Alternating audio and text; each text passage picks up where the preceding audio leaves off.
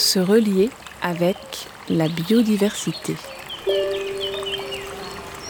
Trois minutes à la rencontre d'une espèce, une de nos voisines végétales ou animales des Bouches-du-Rhône, guidée par des histoires de scientifiques et de naturalistes. À l'écoute de ces écosystèmes, on s'éveille à la biodiversité ordinaire qui peuple encore notre monde. Bonjour, moi c'est Marie Pfister et je suis chargée de mission éducation à l'environnement dans un espace naturel protégé en Camargue qui s'appelle les Marais du Viguera. Se relier avec le martin pêcheur. Donc les rivières ou cours d'eau, comme le nom l'indique, c'est de l'eau qui court, c'est de l'eau courante qui va bouger. Euh, elle s'oppose un petit peu aux zones humides marécageuses où là on est plutôt sur de l'eau stagnante. Et du coup, elle va abriter un cortège d'espèces qui est différent. Euh, et elle a notamment tout un cortège d'espèces végétales euh, qui se concentrent autour de la rivière. C'est pas seulement l'eau qui court, c'est aussi les berges, et du coup les arbres qui poussent sur les berges et les algues qui sont à l'intérieur de l'eau. Et donc tous les animaux qui vont vivre autour des rivières, ils vont se servir de l'eau qui court et aussi euh, de la végétation qui est autour. Le martin pêcheur, c'est un oiseau que beaucoup connaissent parce que c'est un des oiseaux les plus colorés qu'on a ici en Europe. C'est un petit oiseau bleu qui mesure euh, pas plus de 16 cm à peu près et euh, qui est vraiment très orange sur le ventre et très bleu, euh, bleu électrique même sur le dos, avec une bande bleue sur, sur le milieu du dos qu'on dirait qu'en fait elle brille carrément tellement elle est bleue électrique. Et c'est un petit oiseau qui va avoir un très long bec, parce que comme son nom l'indique, eh ben, c'est un pêcheur, il va pêcher du poisson.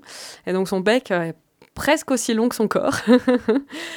il a hum, un petit surnom ici entre naturalistes, c'est la flèche bleue, parce qu'il vole en général de manière longiligne, donc vraiment euh, en ligne droite, euh, le long des cours d'eau, et, hum, et, il vole très très vite. Et du coup, bah, quand on le voit passer, on dirait une flèche bleue. Pour moi, le martin pêcheur, c'est euh, une grande frustration. Je fais aussi des visites guidées de temps en temps sur mon temps de travail et euh, pour les guides naturalistes en général, le martin pêcheur est une frustration. Son surnom, eh ben, ça le décrit très bien. Il vole très vite et il a un espèce de petit cri strident que nous, naturalistes, on reconnaît assez vite. Mais une fois qu'on l'a entendu, le défi, c'est de le trouver, de savoir de quel côté il vient et euh, est-ce qu'on va pouvoir le montrer à nos visiteurs.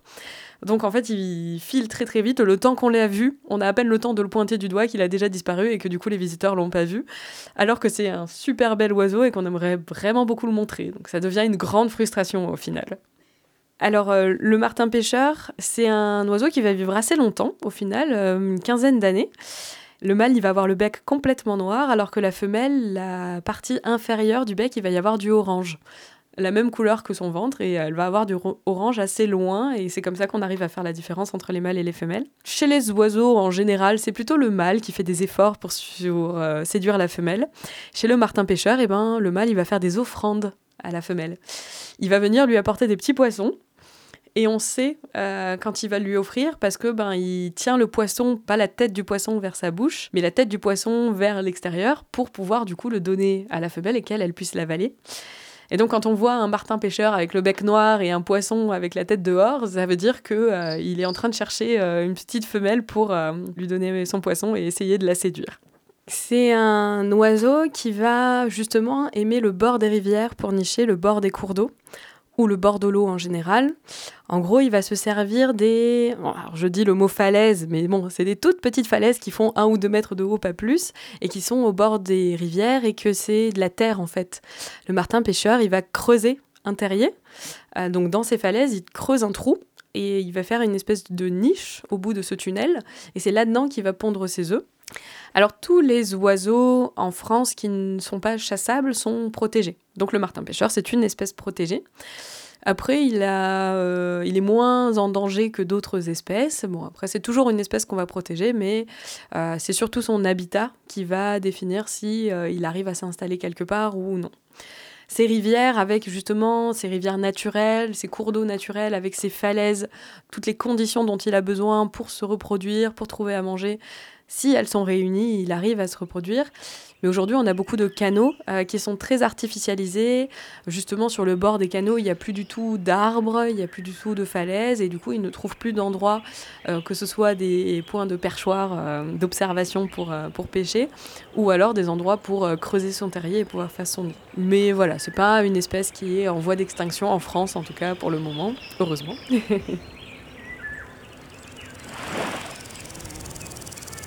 Se relier avec la biodiversité. Trois minutes à l'écoute de la biodiversité des Bouches du Rhône.